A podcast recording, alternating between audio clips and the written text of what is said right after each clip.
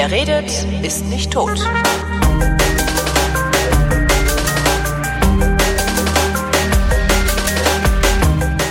Willkommen zum Geschichtsunterricht der Koproduktion von Vrindt und DLF Nova mit natürlich Matthias von Hellfeld. Hallo Matthias. Ich grüße dich. Thema heute die deutsche Einheit. Äh, geile Sehr Sache eigentlich, oder? Also ich Absolut. Das doch Also ein- erstaunlich gut funktioniert. Also ein Historiker äh, von Rang, der ich nicht bin, aber einer, der von Rang ist, der wird dir sagen, ein wirklich einmaliges Ereignis ähm, mit einem einmaligen Erfolg. Ja. Und als Zeugen hole ich mir jetzt Dietmar Bartsch, äh, den Fraktionschef der Linken, der in unserer Sendung auf die Frage, ob er das denn für einen Erfolg hält, mit eindeutig mit Ja gesagt Ja. Äh, geantwortet hat. Und ähm, er, wie ich und wie viele andere, machen natürlich an der einen oder anderen Stelle Einschränkungen und sagen, na ja, es hat hier und da wirklich massive Fehler gegeben, es hat viele Ungerechtigkeiten gegeben. Es Die, ist die tatsächlich gibt es ja auch heute noch, aber das, ich, wenn man das ins Verhältnis setzt zu, zu Absolut, dem, was, was wir Deutschen da geschafft haben, das ist, ich finde, ich bin jedes Mal wieder Ich fasziniert, auch. wenn ich dran denke. Ja, es ist auch wirklich so und es ist auch wirklich faszinierend. Und wer einmal die Füße außerhalb unserer Landesgrenzen gesetzt hat, der wird äh, als Reaktion auf so eine Debatte mitkriegen, dass die ganze Welt darüber staunt Ja. und dass einfach äh, viele Leute wirklich sagen, das habt ihr richtig gut gemacht. Und da bin ich dieser Meinung, äh, bin ich auch. Ähm, allerdings muss man wirklich sagen, also wir haben damals ähm, unter hohem Zeitdruck ähm, gehandelt. Also wir, sage ich jetzt, wir Deutschen. Das würde ich gerne unter zwei Gesichtspunkten nochmal äh, kurz äh, Revue passieren lassen. Es wird immer gesagt, es hätte ein Fenster zur deutschen Einheit gegeben. Und da kann kein Mensch was mit anfangen, aber dieses Fenster hat es tatsächlich gegeben. Und zwar kann man das ziemlich genau datieren von bis. Ach, Ähm, ich versetze uns jetzt mal alle zurück in den ersten, in die ersten Januartage des Jahres 1990. Da haben wir zum ersten Mal äh, feuchtfröhlich Silvester gefeiert. Die Ossis kamen nach Westdeutschland, die Wessis kamen nach Ostdeutschland und äh, lagen sich alle trunken in den Armen. Und die Bundesregierung, damals Helmut Kohl und Außenminister Hans-Dietrich Genscher, also eine CDU-FDP-Regierung, hat ähm, gesagt, wir müssen jetzt irgendwie gucken, dass wir diese Stimmung und diesen internationalen Schwung, den es da gibt, also die Zustimmung zu einer möglicherweise äh, irgendwann zu vollziehenden deutschen Einheit, dass wir das jetzt nutzen. Und äh, die haben sehr schnell gemerkt, dass also der eigentliche Player ähm, nicht unbedingt in Bonn damals noch saß, der provisorischen Hauptstadt, sondern eben in Moskau. In Moskau war damals KPDSU-Generalsekretär äh, und bald darauf auch Staatschef ähm, Michael Gorbatschow durch dessen Glasnost und Perestroika-Politik äh, der Osten sich sozusagen aufgeweicht hat und im Zuge dieser Aufweichung, die in Polen begonnen hat und dann auch auf die DDR übergegriffen hat, ist halt diese Öffnung der Mauer, die es ja bis dahin erst war, es war ja noch keine Wiedervereinigung, äh, sozusagen überhaupt erst möglich geworden. kurze Zwischenfrage, wann hatten wir Währungsunion? Äh, 1. Juli 1. Juli 90. oder 1. Juni, das müsste ich jetzt Ja, okay, noch- aber also ja, okay, spä- ich, ich, Später. Also nur nur zur groben Einordnung. Hm? Genau, aber äh, das Wichtige ist jetzt eigentlich, was passiert in Moskau. So, Ja. die Russen, also die Sowjets, haben damals gesagt, ja, das ist ja ganz schön und gut mit dem Gorbatschow, aber wir selber haben davon überhaupt nichts, denn die wirtschaftliche Lage in der Sowjetunion war eine einzige Katastrophe. Ähm, es gab die Grundnahrungsmittel, das war's aber auch. Und wer irgendwie zu Hause ein kleines Blumenbeet mit äh, Kräutern und Radieschen hatte, der, dem ging's gut. Ähm, den anderen ging's schlecht. Ähm, es, die Industrieproduktion ist zurückgegangen. Die Russen haben extrem darunter gelitten, dass Tschernobyl passiert ist, was extrem viel Geld gekostet hat. Ähm, deswegen die ganze Abrüstungspolitik. Und die Amerikaner haben den Russen schon auch sehr klar deutlich gemacht, dass sie den Kalten Krieg gewonnen hätten. Und es begann so in, in der Sowjetunion damals noch das, äh, was man so eine, eine latente Unzufriedenheit mit Gorbatschow äh, hinterher auch bezeichnet hat, die sich dann in Form von Herrn Jelzin, Boris Jelzin, äh, sozusagen personalisiert hat. Und Anfang des Jahres 1990 ähm, versuchten Militärs und Politiker einen Putsch gegen Gorbatschow. Ist das das, wo dann irgendwann Jelzin betrunken auf dem Panzer stand? Nee, das war im August, das Okay. später. Ähm, also im, im Januar ist es dafür zu kalt, um also betrunken auf dem Panzer zu stehen. Ähm, betrunken genug ist. ja, genau. Jedenfalls, äh, es war eine ganze Zeit lang nicht klar, ob der Gorbatschow diesen internen Machtkampf für sich entscheidet oder ob er abgesetzt wird. Das, was dann im August noch einmal probiert wurde. Da stand dann Jelzin auf dem Panzer. Ähm, Und in dieser Zeit, in der das sozusagen der Machtkampf im Kreml tobte, kam aus dem Kreml nicht eine einzige Verlautbarung in die Welt. Nicht eine. Es war absolut Totenstille. Und die ganze Welt fragte sich, was ist los in Moskau? Ja. Und in dieser Zeit haben auch die Deutschen auf ihre Fragen, was denn jetzt passiert, sowohl die Regierung Modrow in Ostberlin als die Regierung Kohl in Bonn, zero Antwort bekommen. Und irgendwann. Moment, die, also die haben noch nicht mal diplomatische Kanäle offen Nein, gehabt? es war Alter. tot. Es war tot. So, und man hat sich gefragt, was ist los in Moskau? Ja. Also man kann das bei, bei ähm, Horst Telschik schön nachlesen. Ähm, das Buch heißt 329 Tage zur Einheit oder irgendwie sowas. Ähm, jedenfalls hat er das relativ kurz nach der Geschichte geschrieben und dort kann man also äh, diese, diese Lehre und dieses Bangen, was da jetzt eigentlich ist, mhm. ähm, nachvollziehen, weil die Konsequenz wäre ja gewesen, hätte Gorbatschow verloren, und wären die Falken wieder an die Macht gekommen, dann hätten die ja sagen können, und jetzt Rote Armee in der DDR, Marsch, Marsch, ja. wir bauen die Mauer wieder auf. Da hätte man wenig gegen machen können, weil das war auf DDR-Staatsgebiet und insofern hätte man nur zugucken können, wie die Russen äh, dann in diesem Falle, der ja nicht eingetreten ist, Gott sei Dank, die DDR-Bevölkerung sozusagen wieder in den Käfig zurückgedrängt hätte. Das wäre eine totale Katastrophe geworden, weil dann hätten die auf anderen Wegen versucht, das Land zu verlassen. Das mhm. ist ja klar. So. Und dann kam Ende Januar ein Signal, Gorbatschow ist weiter in Amt und Würden. Und in dem Moment begann eine gewaltige Aktivität im Kreml und im Rest der Welt. Und das ist der Beginn des Fensters, das sich für die deutsche Einheit geöffnet hat. Sagen wir einfach mal Ende Januar, Anfang Februar. Mhm. Drei Tage später reist Hans Modrow äh, in die Sowjetunion und möchte sich gerne eine Bestandsgarantie von Michael Gorbatschow abholen. Die bekommt er nicht. Zwei Tage später erscheint Helmut Kohl und der bekommt von Gorbatschow das Okay, dass die Deutschen entscheiden können, wie sie selbst leben möchten. Da gibt es dann hinter diese legendäre Pressekonferenz von Helmut Kohl. Ich habe heute nichts weiter zu sagen, als dass ich mit Herrn Gorbatschow einig bin, dass die Deutschen selbst entscheiden können, in welcher Form sie gemeinsam oder nicht gemeinsam leben möchten. Das war der da ging das Fenster auf. Und dann ging es wieder zu, ziemlich genau am 1. August. Mhm. Und äh, da nämlich überfiel Saddam Hussein den Kuwait. Ah. Und dann schwenkte die gesamte Weltpolitik auf äh, Saddam Hussein um, beziehungsweise auf die Befreiung des, äh, von Kuwait.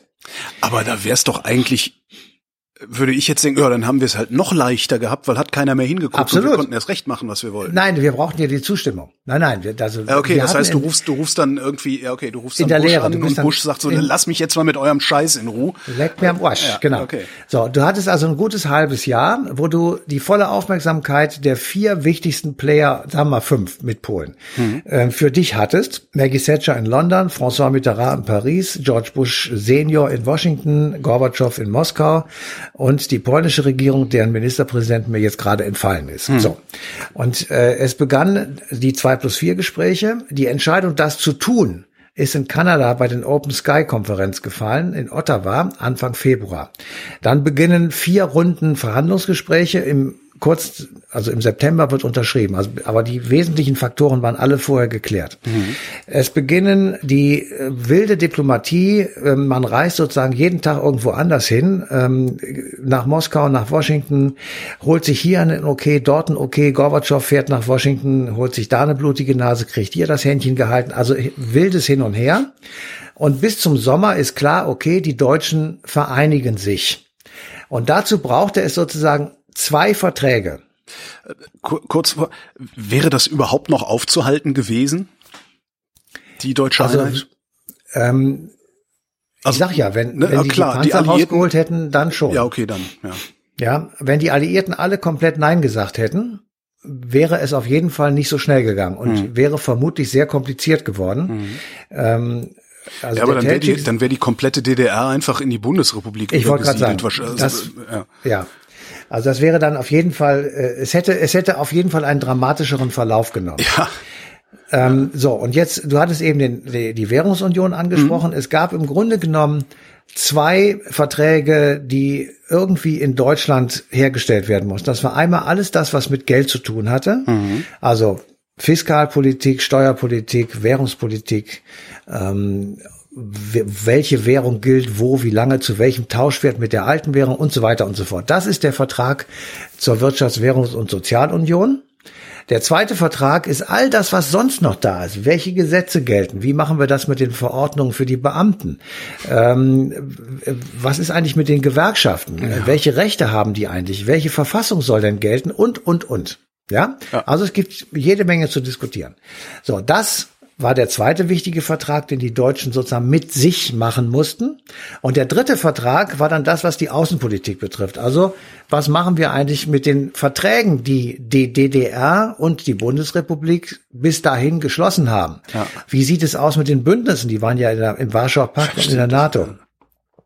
Ähm, wie äh, wird sozusagen die Vertretung demnächst bei den Vereinten Nationen sein? Also unentwegte Diskussionsthemen. Und der, die Voraussetzung für den 3. Oktober 1990, also dem Tag der deutschen Einheit, war eben sozusagen die Einigung der beiden Deutschländer auf einen, sagen wir mal, Grundlagenvertrag, auf ja. einen Einigungsvertrag. War zwei plus vier ist das, ne, oder? Nein, das waren die aus. Das war zwei plus vier, waren zwei Deutsche mit vier Alliierten. Das, so, war die, okay. das war die Außenpolitik. Der deutsche Einigungsvertrag oder der deutsch-deutsche Vertrag ist alles das, was die beiden Länder untereinander hm. zu regeln hatten. Bis hin zu der Frage, gibt es einen Anspruch auf einen Kita-Platz zum Beispiel. Ja. Das ist, ist auch da drin geregelt. So. Aber das Wichtigste war, wie, um Gottes Willen, würde die DDR eigentlich der Bundesrepublik beitreten? Mhm. Oder als Alternative würde, würden sich beide Staaten zusammentun und sagen, wir wollen jetzt zusammengehen auf Augenhöhe. Mhm und brauchen dazu eine neue Verfassung. Für beide möglich, Möglichkeiten. Möglich gewesen wäre es ja, ne? Also das Grundgesetz. Für beide, äh, ja. für beide Möglichkeiten bietet das Grundgesetz äh, den entsprechenden Artikel. Mhm. Der eine ist der Artikel 23. Da steht einfach drin, das Grundgesetz gilt so lange für die folgenden Länder, bis es auch in den anderen Ländern gilt. Dann mhm. wird beigetreten. Und der andere Artikel ist der Artikel 146. Und der heißt, dieses Grundgesetz das nach Vollendung der Einheit und Freiheit Deutschlands für das gesamte deutsche Volk gilt, verliert seine Gültigkeit an dem Tage, an dem eine Verfassung in Kraft tritt, die von dem deutschen Volk in freier Entscheidung beschlossen worden ist. Ja. Denn das Grundgesetz ist vom Parlamentarischen Rat und vom Bundestag beschlossen worden, nicht aber vom Volk. Ja. Hätten wir also eine neue Verfassung gemacht nach Artikel 146, dann hätten wir zwei Verfassungen zusammengemixt, hätten daraus von mir aus irgendeine dritte gebastelt. Das hätte so, ich sag mal, zwei bis drei Jahre gedauert. Mhm. Dann hätten wir, weil natürlich Rechtsprofessoren ohne Ende daran teilgenommen hätten und weiter und so fort, dann hätten wir einen Diskussionsprozess in der Bevölkerung gemacht. Dann hätten wir eine richtige deutsche ein, Einheit vor allen Dingen. Dann hätten wir ein Referendum gemacht und ja. hätten gesagt, das nehmen wir an oder das nehmen wir nicht an. Ist ja, ja egal. Jetzt nehmen wir, nehmen wir an, wir hätten es angenommen. Alleine Minimum, Minimum fünf Jahre. Aber alleine die, ich habe ich hab immer noch Hoffnung, dass wir irgendwann Artikel 146 auslösen und sagen, wir machen das jetzt. Und 30 Jahre danach wäre ja zum Beispiel, wäre zum Beispiel ein ganz schöner Moment. Diese, ich sag mal, fünf Jahre. Ich würde gerne diese fünf Jahre lange Diskussion der Deutschen mit den Deutschen hier sehen. Ja, ich glaube, dass das danach sehr viele, sehr viele Unklarheiten auch beseitigt sind im Umgang miteinander, der immer noch äh, nicht so ist, wie man eigentlich von einer Bevölkerung sagen würde, dass er ist. Unbenommen. Du bist aber jetzt im Jahr 2020 und ja. ich bin im Jahr 1990. Ja, ja. Ne. Ein, ja, ja, ja. Ein, eingedenk des kurzen Fensters, das war ja damals den Leuten schon klar, dass der, der, der Irak-Konflikt mit Kuwait, der brodelte schon eine ganze Weile. Mhm. Ähm, und äh, dass man auch die Leute, man kann die Leute nicht eben, also man kann den amerikanischen Präsidenten und den sowjetischen Generalsekretär nicht jahrelang mit der deutschen Einheit belästigen. Ja. Da die ja, werden die ja bekloppt drüber. Aber sie hatten halt was damit zu tun, weil sie alliierte Kontrollrechte in Deutschland hatten. Deswegen war das nicht, es ist ein, schon ein gewisser Druck. Mhm. Also für die damalige Zeit wäre es tatsächlich relativ kompliziert geworden, aus den beiden Verfassungen eine neue zu machen, denn ich lese dir jetzt einmal vor, was am Anfang der DDR-Verfassung aus dem Jahr 1974 zu lesen ist. Ich zitiere das. Die Deutsche Demokratische Republik ist ein sozialistischer Staat der Arbeiter und Bauern. Sie ist die politische Organisation der Werktätigen in Stadt und Land unter Führung der Arbeiterklasse und ihrer marxistisch-leninistischen Partei. Ähm, Jetzt überleg dir doch einfach nur mal so, du hättest das, das mit einem 19... Schwaben zu diskutieren. ja, oder mit Herrn Modrow ja. oder mit Herrn Modrow ja, oder mit Herrn Gysi. Das hätte tatsächlich äh, das hätte vermutlich das ja, das hätte in einer Katastrophe geendet, in einer, das so. Ähm, also insofern äh, war damals dieser Artikel 103, der, der Artikel 23 sozusagen die schnellere und aus der Sicht von damals auch bessere Lösung, weil die Entscheidung, das so zu tun, ist ja nicht bei uns gefallen im Westen, sondern das war ein Beschluss der Volkskammer. Ah, okay, ja. Diese Volkskammer hat Ende August 1990, die war ja erst entstanden aus der ersten freien Wahl am 18. März 1990. Ja, da war erst die Regierung Lothar de Maizière sozusagen ins Amt gewählt worden. Bis dahin gab es ja gar keine freie Regierung. Das heißt, von März bis August hatten die sozusagen Zeit, sich darüber zu äh, einigen, wie wollen wir das denn jetzt machen? Aber sie hatten auch jede Menge andere Dinge zu tun und sie waren völlig unerfahren. Sie das wollte ich gerade fragen. Waren die politisch Ach, überhaupt die mündig genug, um eine so weitreichende Entscheidung alleine zu treffen? Oder haben die, also, hat der Westen denen letztlich doch eingeflüstert, was sie da zu entscheiden haben? Natürlich hat der Westen mit eingeflüstert, ja. in Sonderheit Helmut Kohl. Ähm, äh, vollkommen klar. Aber die, Entscheid die formale Entscheidung, das so zu machen, wie es gemacht wurde, ist in Ostberlin in der Volkskammer gefallen und zwar irgendwann Ende August 1990 und diese Debatte, da tritt Gregor Gysi auf und der sagt in einem, das ist total still ja. und er sagt, wir haben heute nicht mehr und nicht weniger als das Ende der Deutschen Demokratischen Republik beschlossen. Und, und die Volkskammer springen die einen auf, auf ja. und brechen den Jubel auf. Also man hätte vermutlich ähm, äh, sich da kaum gegen wehren können. Mhm. Und man hätte den DDR-Bürgern, und das ist das Dritte, was man wirklich echt beachten muss, man hätte den DDR-Bürgern nicht klar machen können, dass sie jetzt noch mal fünf Jahre diskutieren müssen. Weil die haben gesagt, diskutiert haben wir genug. Ja. Wir haben keinen Bock mehr darauf, wir wollen das jetzt machen.